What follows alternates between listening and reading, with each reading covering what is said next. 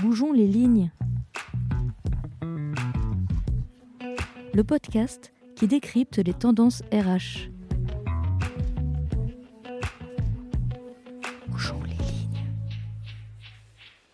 Bonjour, bienvenue dans Bougeons les lignes, votre podcast qui vous parle de transformation RH.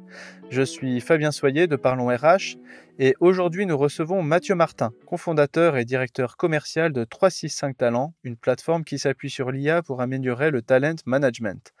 Ensemble, nous allons parler du passage de l'approche métier à l'approche compétence. Bonjour Mathieu Martin. Bonjour Fabien. Bienvenue, merci d'avoir accepté notre invitation. Alors comme à chaque émission, on va commencer en posant le cadre. En quoi consiste l'approche compétence et en quoi est-elle importante aujourd'hui pour euh, les RH et pour la gestion des talents plus précisément? Alors aujourd'hui, la donnée compétence, elle est indispensable pour les entreprises parce que c'est cette donnée-là qui va leur permettre de répondre à deux choses, l'accompagnement des transformations auxquelles elles font face et la personnalisation des parcours des collaborateurs. Alors tu as parlé du passage de la gestion par les emplois à la gestion par les compétences. L'idée, ce n'est pas de se dire qu'on va arrêter de gérer les entreprises, les process RH par les emplois, mais bien d'intégrer en plus cette donnée compétence de manière complémentaire pour pouvoir adresser les enjeux que je viens d'énoncer. Quand on parle de l'approche compétence, est-ce qu'on parle juste des hard skills et des soft skills ou aussi, par exemple, des math skills ou d'autres euh, formes de compétences? Alors avant, l'approche euh, compétence se réduisait à finalement les compétences qu'on associait à un poste. Voilà, c'est comme ça qu'on adressait le sujet compétences dans l'entreprise. Aujourd'hui, ce qu'il faut et ce vers quoi il faut aller, c'est une approche holistique de la compétence. Je souhaite connaître mon collaborateur à 360 degrés. Donc à la fois effectivement ses compétences techniques, qu'il a développées lors de son poste ou lors de ses précédentes expériences, forcément ses compétences comportementales, tu as cité les math skills. Ça aussi, ce sont les compétences dites exceptionnelles qu'on a pu développer lors d'activités extra-professionnelles ou lors d'expériences qui sont en soi exceptionnelles. Et donc que les recruteurs et les gestionnaires de talents ont besoin de connaître parce que finalement, ces math skills permettent de développer des compétences humaines qui sont rares que les entreprises vont s'arracher parce qu'on se rend compte qu'il y a un certain nombre de secteurs d'activité où les compétences humaines représenteront plus de 50% des compétences qui seront attendues sur un certain nombre de postes. Donc l'idée euh, de finalement cette vision holistique, c'est de capter toutes ces compétences, soft skills, hard skills, math skills, parce que euh, bah, on veut connaître le collaborateur dans son entièreté pour être capable de l'accompagner au mieux, mais aussi pour être capable ben, d'avoir la vision la plus claire possible sur les compétences que j'ai dans mon entreprise. Selon toi, comment pourrait-on faire bouger les lignes et réellement passer de l'approche métier à l'approche compétence? Alors selon moi, il ne faut pas imposer une manière de faire. Je pense qu'il y a euh, un accompagnement du changement qui doit être fait auprès des décideurs, auprès des directeurs euh, généraux euh, d'entreprise, auprès des DRH, parce que finalement, il n'est plus question de savoir est-ce qu'on a envie d'embrasser cette démarche compétence ou pas. Elle est en fait indispensable pour répondre aux enjeux que j'ai évoqués avant. Et il en va finalement de la pérennité des entreprises d'avoir cette approche-là pour être compétitive dans le futur. Est-ce qu'il y a des étapes précises à suivre, euh, selon toi, pour passer à une approche compétence? Est-ce qu'il y a une euh, boîte à outils du DRH Ce qui, euh, finalement, est au centre de toutes les attentions de cette approche compétence, et ce qui peut parfois faire peur aux DRH, souvent, qui sont ben, les personnes dans l'entreprise qui sont censées mettre en œuvre cette approche compétence, c'est le référentiel de compétences. Et ça, c'est vrai que ça donne des boutons à pas mal de décideurs RH parce qu'un référentiel de compétences, ben, ça évoque euh, finalement un exercice euh, compliqué, c'est-à-dire que c'est dur de mettre en place un référentiel de compétences. Le référentiel de compétences, il est vite obsolète. On ne sait pas trop qui on doit mobiliser. En fait, ça a été un exercice tellement euh, pénible, anxiogène, que euh, l'approche par les compétences implique finalement de devoir se remettre autour d'une table et de réfléchir à ce référentiel de compétences. Aujourd'hui, sur la boîte à outils du DRH, il y a une notion aussi euh, bah, d'outils, comme son nom l'indique. Et donc, il y a des façons très simple maintenant de mettre en place un référentiel de compétences.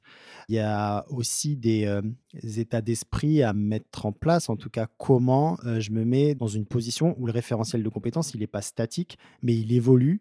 Comment on met les collaborateurs aussi au centre de la collecte de la donnée et comment on les implique dans la construction de ce référentiel. Finalement, est-ce que c'est facile de passer à cette approche compétence? Est-ce qu'il y a des obstacles particuliers à relever? Tout à l'heure, je parlais de gestion du changement. Il n'y a rien qui est facile.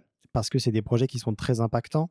On est en train de dire qu'on demande finalement à une direction des ressources humaines presque de se mettre la tête à l'envers, c'est-à-dire de passer d'une organisation très top-down à une, organisation bottom-up où on va chercher l'information sur le terrain. Donc c'est forcément impactant. Nous, on connaît l'objectif, on sait quelle va être la valeur ajoutée d'une telle démarche. Quand ça fait plusieurs années, plusieurs décennies qu'on est sur des schémas assez traditionnels, c'est toujours très compliqué de mettre en place des choses. Donc cette conduite du changement, elle est indispensable. Forcément, il y a des levées de boucliers au démarrage d'un projet compétences pour un manager de se dire que les compétences de son équipe seront rendues visibles à l'ensemble de l'organisation, ça, ça peut être quelque chose qui peut être compliqué au début, mais parce que finalement, on voit souvent le verre à moitié vide, toutes les opportunités que cette visibilité permet, on s'en rend compte finalement après quelques semaines ou quelques mois de déploiement d'une démarche compétence. Donc, ça serait mentir que de dire que ce n'est pas compliqué. Mais encore une fois, il y a un certain nombre de retours d'expérience aujourd'hui qui nous permettent de dire que non seulement c'est possible, c'est possible aussi de le faire rapidement. C'est ça qui est intéressant, c'est que l'intelligence artificielle permet aussi de réenchanter la manière dont on gère un projet et de tester des choses sur des périmètres définis avant finalement d'être capable de déployer une solution ou une démarche à l'échelle. Il y a des prérequis indispensables pour faire de ce projet des succès et l'implication des dirigeants de l'entreprise est indispensable. C'est un projet d'entreprise, donc forcément, il doit être porté par la direction générale.